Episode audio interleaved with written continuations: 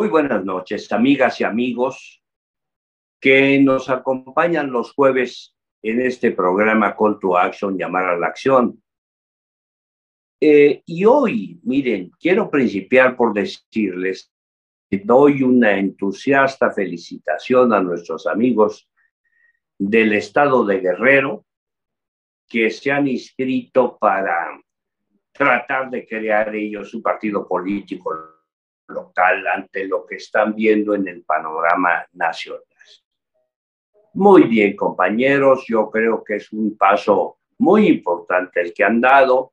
Vamos a acompañarlos en estas tareas. Me parece que es una acción propositiva, que es una acción creativa, que no se conforma con estar en la crítica exacerbada o en el elogio desmedido. No. Por lo tanto, quiero decirles a los demás estados que nos hacen favor de escuchar que tenemos que hacer algo en sus entidades federativas, tenemos que reactivar nuestra organización alternativa que surgió en los años del presidente Cedillo. ¿Por qué digo esto, amigas y amigos? Porque quiero insistir una y otra vez, se creó como una alternativa. Cuando el presidente Cedillo decidió instalar como modelo político del país el PRIAN, es decir, una amalgama entre el PRI y el PAN, nosotros pensamos que no era lo correcto. Nosotros en ese tiempo militábamos en el PRI y dijimos a voz en cuello al quien nos quiso escuchar, lo escribimos en los documentos básicos de alternativa. Tiene que haber una respuesta de este gran partido ante la sociedad. Ha sido un trayecto largo, en él han habido errores, pero también han habido aciertos y reflejábamos en ese breve momento pues las cuestiones que se habían logrado, que hoy al ver lo que ha pasado y lo que está pasando y lo que pasó en los gobiernos del presidente Cedillo, Fox, Calderón y Peña Nieto, donde estuvo vigente el PRIAN, es decir, donde el PRI-PAN daba lo mismo o presuntamente da lo mismo que gane uno u otro porque ahora ya es hasta en los pactos de coalición, pues ya son lo mismo. Pero en ese tiempo todavía había algo de pudor y los partidos eh, tenían todavía sus candidatos, sus plataformas, que el PRD era un partido de izquierda, un partido que estaba a la izquierda, que luchaba por reivindicaciones como la igualdad, los derechos humanos y todos estos grandes valores que la izquierda ha sostenido en el mundo durante mucho tiempo. Nada más que vean a dónde estamos parados. Y estamos en el peor de los mundos, con un partido muy fuerte, muy fuerte, un partido que tiene ya una gran presencia en el Congreso, tiene una gran presencia en los estados, eh, va a ganar algunas gubernaturas en estas elecciones de medio año y va a llegar muy fuerte al 2024. ¿Con qué va a enfrentarse?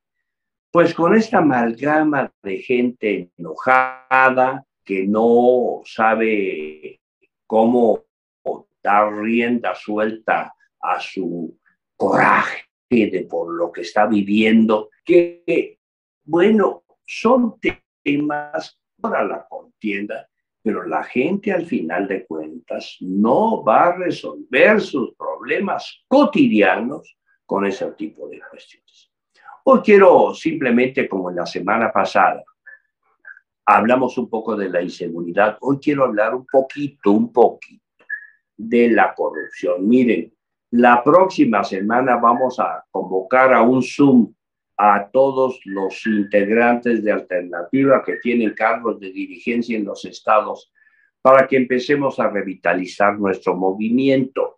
Y yo quiero decirles que estos temas que hemos ido discutiendo los vamos a enriquecer con los comentarios de todos. Hoy quiero hablar un poquito de la corrupción para decirles que es un terrible cáncer que tenemos que hacer todos un esfuerzo para ver cómo lo erradicamos. con lo que digo y con lo que escribo, a veces, fíjense, la verdad, no me da muchas ganas de escribir en el, en el, en el Facebook, en el fanpage, en, en el Twitter, porque no, no estoy dispuesto a entrar a este dimes y diretes y tú presta tal y por cual, y, porque no resolvemos nada con eso. No sé qué gana quien en un, aprovechando un espacio de estos, lo usa para poner apodos, para insultar a la gente. No, no le encuentro yo pero les quiero decir que es inaudito lo que pasa. Fíjense que me llegan datos, me llega información de excesos de, de la gente que dice, bueno, ¿cómo es posible, insisto una vez más, que ese puente en el estado de Morelos que no conduce a ningún lado, no le importe a nadie? Ahí está la Secretaría de Comunicaciones, el gobernador, el presidente municipal de Temisco y ahí sigue la obra como que si no pasara nada. Ahí está, lo ven miles de personas que pasan de ida y vuelta todos los días, pero no pasa nada. Hablamos también de lo que ocurre y hoy me mandaron una nota que la quiero comentar, que dice que si no, nunca voy a hablar del sistema informático del INE que nunca han echado a andar. Y me dicen, tú que tanto hablas del INE, que tanto comentas del INE, ¿cuándo vas a hablar de ese sistema que lo tienen guardado y que no quieren dar a conocer que no lo han usado nunca? No sé más que el mensajito que me mata.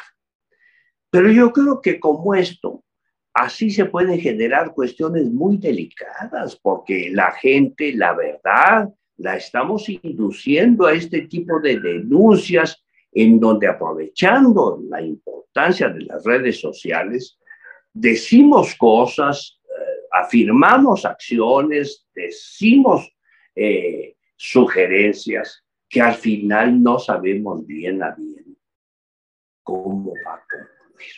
Lo que yo quiero decirles es que este asunto de la corrupción debiera ser una cruzada que encabezara la ciudadanía, que no podemos estar todos los días viendo cómo se denuncian, cómo se hay abusos en todos lados y no decimos mayor cosa, o si decimos, pues hasta ahí queda, porque no parece que la...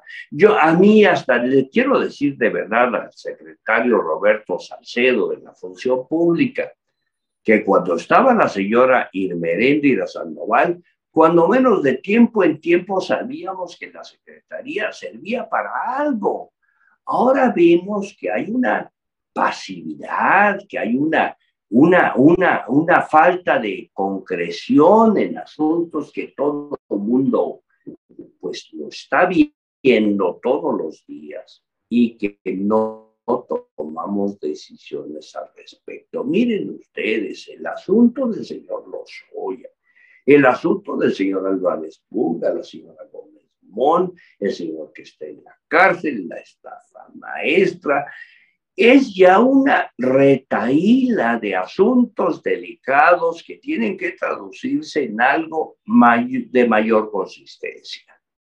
Porque nuestro país necesita, si me dicen cómo se, se deja de incentivar la inversión, pues es porque hay en el fondo un problema que no le da confianza al inversionista porque no hay seguridad en las calles, porque no hay seguridad en las familias, porque no hay seguridad de que la gente va a vivir una vida, entre comillas, normal, pero también por la corrupción, porque verdaderamente tenemos... El otro día me decía un, un joven que, que, bueno, me visita de vez en cuando y me decía, Oiga, maestro, yo vi a una señora que fue dirigente o directora de una oficina administrativa en el sector salud que tenía que ver con los hospitales estos de Tlalpan, y la señora está multimillonaria. de dar contratos, de hacer obras mal hechas. Pero como esto, amigos y amigos, nos podemos pasar la vida y le hemos causado un grave daño a la sociedad porque la gente presume que tener un cargo público es para eso. El concepto de servir al público ya se olvidó. Y yo creo que alternativa tendría que decir, bueno, revitalicemos muy bien el concepto del servicio público. ¿Para qué queremos ser servidores públicos?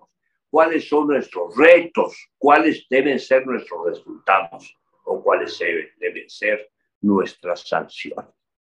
Todos los días hay denuncias, hay libros. Yo los leo la mayoría que puedo de denuncia están los nombres de la gente que dicen, y las empresas tales y cuales, cuyos nombres de los señores son estos y estos, están en los libros, está escrito, es información pública y nadie hace nada. Intentemos hacer un movimiento grande de conciencias para que podamos ir construyendo en este país una opción distinta que se refleje en la política en una política caracterizada por valores y principios. Yo sé que es un poco un discurso que se repite sin mayor importancia, porque no pasa de ahí. Si uno va a las redes sociales, lo más seguro es que nos den una felpa, porque o me inscribo en la crítica acerba o me, me inscribo en el elogio desmedido. Yo creo que ni en una ni en otra le servimos al país. Soy César Augusto Santiago, presidente de la agrupación política nacional alternativa. Alternativa. Ojalá que algún día se construya una alternativa política en este país. Muy buenas noches.